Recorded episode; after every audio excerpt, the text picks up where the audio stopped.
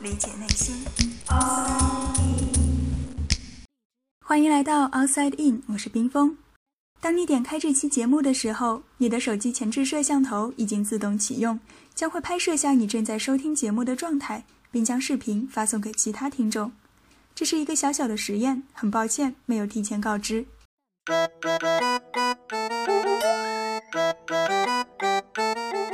听到刚才那段话，是不是有些朋友已经开始紧张，甚至生气了呢？开个玩笑，愚人节快乐！玩笑是我们生活中常见的一种用来调节气氛的手段。大多数情况下，玩笑可以给生活带来乐趣。不仅仅是开玩笑的人会高兴，被开玩笑的人其实也会很开心。可是有些时候，或者有些人会对玩笑或者是恶作剧反应特别的强烈。那么，究竟是什么阻止了我们从玩笑中感受快乐呢？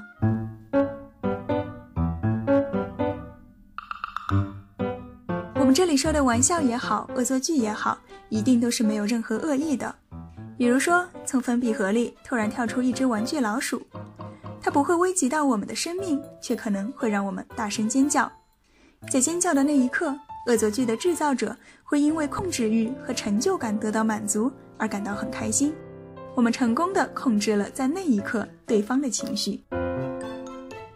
那么，同样的，反过来，当一方在拥有控制感的同时，另一方感受到的便是控制感的丧失。这种丧失会让我们的大脑自动进入防御的状态。可是，并不是所有的人都会因为一只玩具老鼠而生气，这又是为什么呢？失控是每个人在那一瞬间都会经历的，但不同的是，我们对于他人行为的解释。在社会心理学中，有一个归因理论，是一九五八年美国心理学家 Fritz Heider 提出的。他把人们对于自己或者他人行为的解释分为两个方面，一个是内在的个性，另一个是外在的情境。当我们看到一个人在人群中哈哈大笑的时候，我们可能会认为他是一个开朗的人，这就是内部倾向的归因，把他的笑理解为个性的一部分。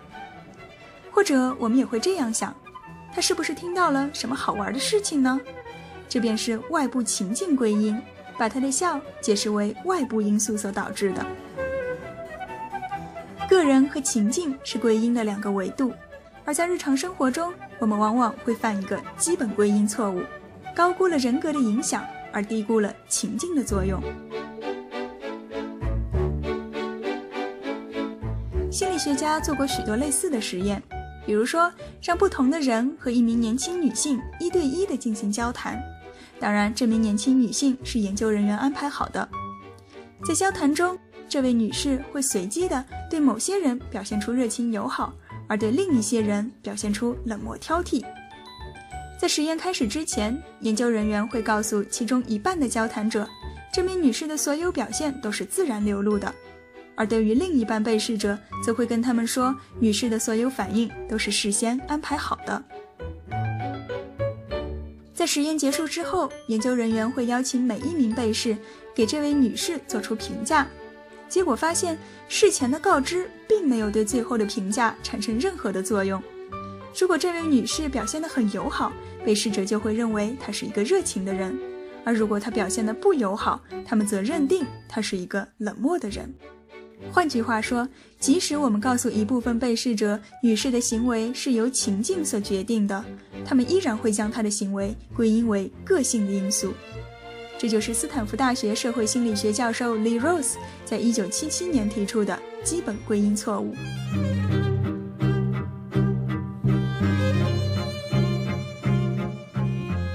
我们的恶作剧，当我们在被恶作剧的时候，我们也会犯这样的基本归因错误。忽略了恶作剧的事实，而将失控的原因归咎于对方的个性特质。他这个人好无聊，就喜欢看别人的笑话。如果在下一刻我们没有能够很好的从归因错误中跳脱出来，就很有可能因此产生误解。错误，我们无法享受被恶作剧，或许还有一个原因，那就是我们的自我意识太强烈。有些时候，我们并不是讨厌对方。而是觉得自己很丢人，怎么办？大家都在看着我，丢死人了。这个时候，我们在意的已经不是恶作剧本身，而是我们的行为让我们自己陷入一种尴尬。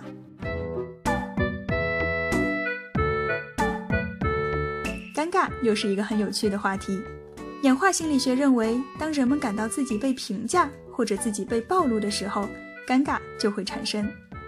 有些人会特别害怕受到关注，尤其是在公开场合，即便是被表扬，也会浑身的不自在。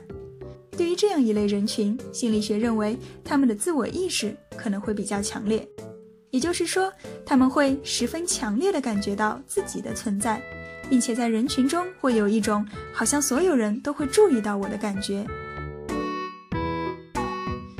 被恶作剧的对象，无疑也就意味着成为被关注的焦点。这种暴露自己、认为自己有可能在被别人评价的状态，的确会让有些人感到非常的窘迫。对于那些自我意识比较强烈的人，最好的办法也许就是学会忘记自己。大家只是寻个开心，并不是有意看你的笑话。事实上，很多时候玩笑也是社会交往的一种方式。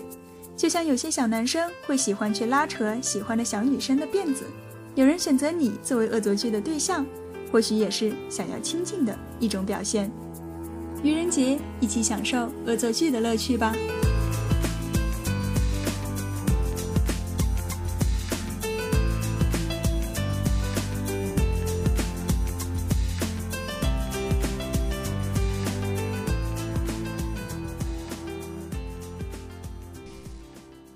探索大脑，理解内心，Outside In。